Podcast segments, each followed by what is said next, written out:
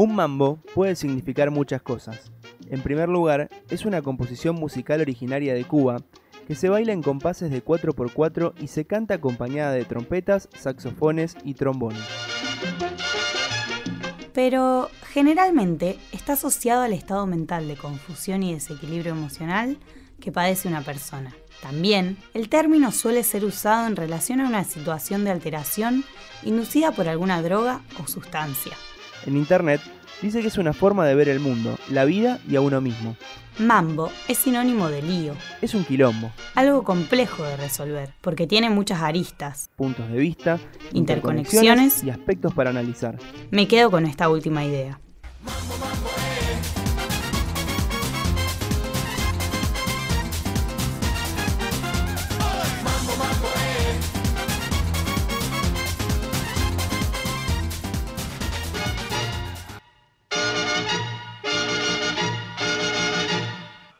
Esto es Mambo Cannabis. Mambo Cannabis, un podcast sobre cannabis medicinal, ciencia y política.